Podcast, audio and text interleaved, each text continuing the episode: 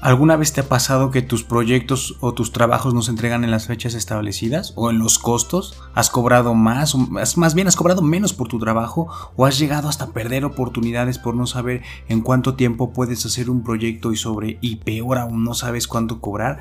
Ya no tiene por qué ser así. En estos audios que voy a empezar a grabar, te voy a compartir, eh, no te voy a enseñar nada, te voy a compartir todo lo que he visto que funciona en la administración de proyectos y lo voy a hacer en puro audio, ¿de acuerdo? Eh, anteriormente quería hacer videos, es demasiado complejo, ¿sale? Entonces lo que voy a hacer es compartirte en este podcast una serie de, de técnicas y tips con base a las mejores prácticas administrando proyectos. De eso se trata este podcast, de eso se tratan estos audios.